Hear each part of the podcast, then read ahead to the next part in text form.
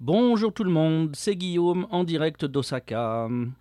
Ça fait bien longtemps que je ne vous ai pas parlé parce que, eh bien, beaucoup de raisons. D'abord, euh, boulot, boulot, boulot, j'avais la tête dans le guidon. Trois jobs, euh, bah, ça, ça aide pas à se, faire du temps libre. Les trois jobs ayant été euh, très occupés, tant les uns que les autres, de manière plus ou moins surprenante.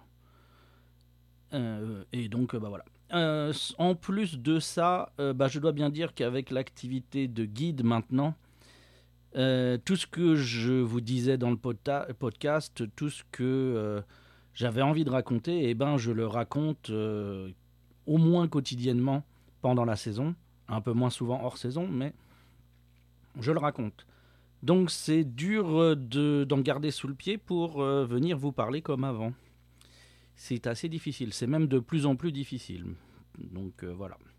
Cependant, ma liste d'idées de discussion euh, s'allonge euh, de manière assez impressionnante. Bon, avec des trucs en fait, c'est pas des super idées, mais bah voilà.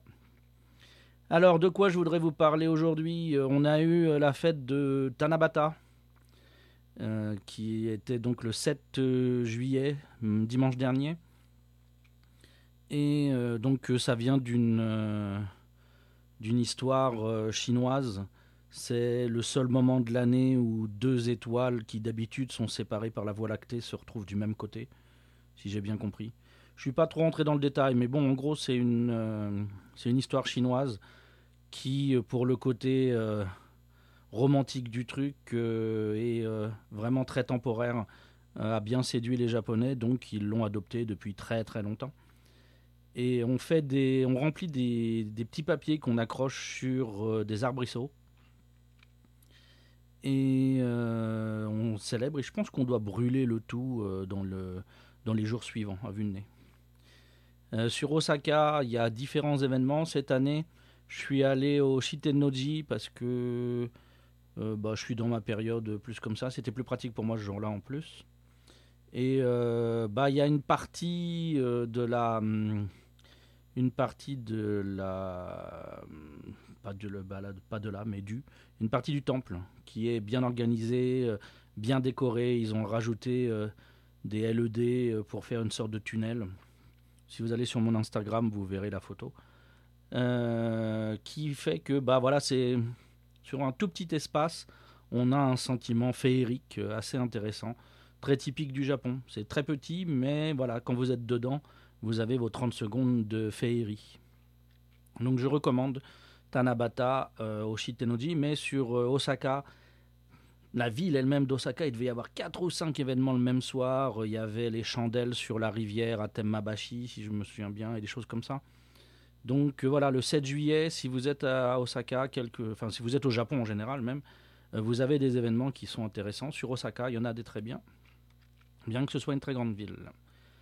Euh, donc voilà, la chose la plus récente que je voulais vous dire. Ensuite, un peu moins récent et un peu plus, euh, euh, comment dire, vieux qui se plaint, on a eu le G20 à Osaka.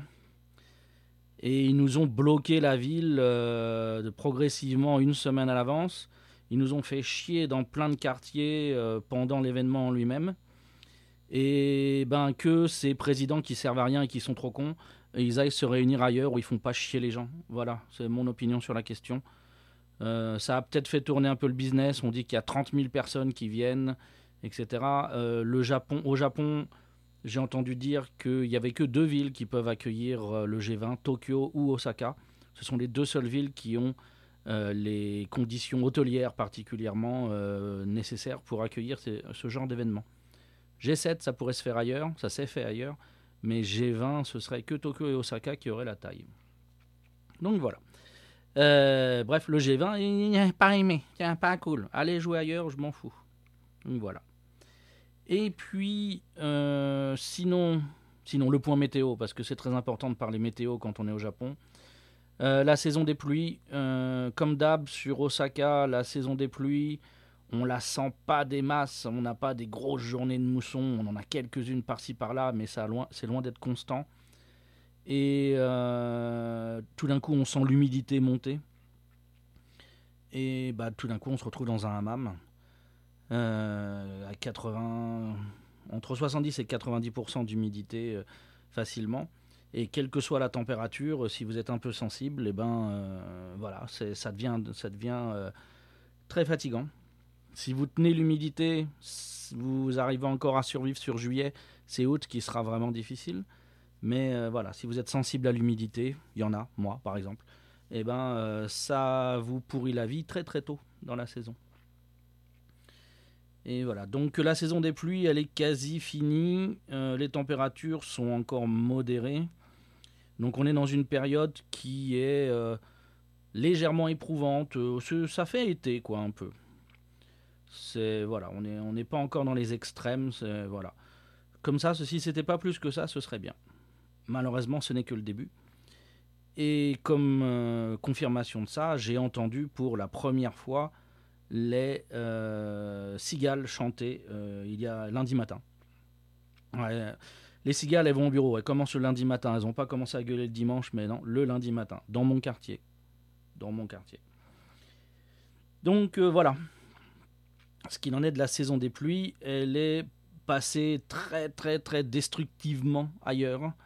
Il y a encore euh, des parties sur l'ouest du Japon qui en ont pris plein la tête.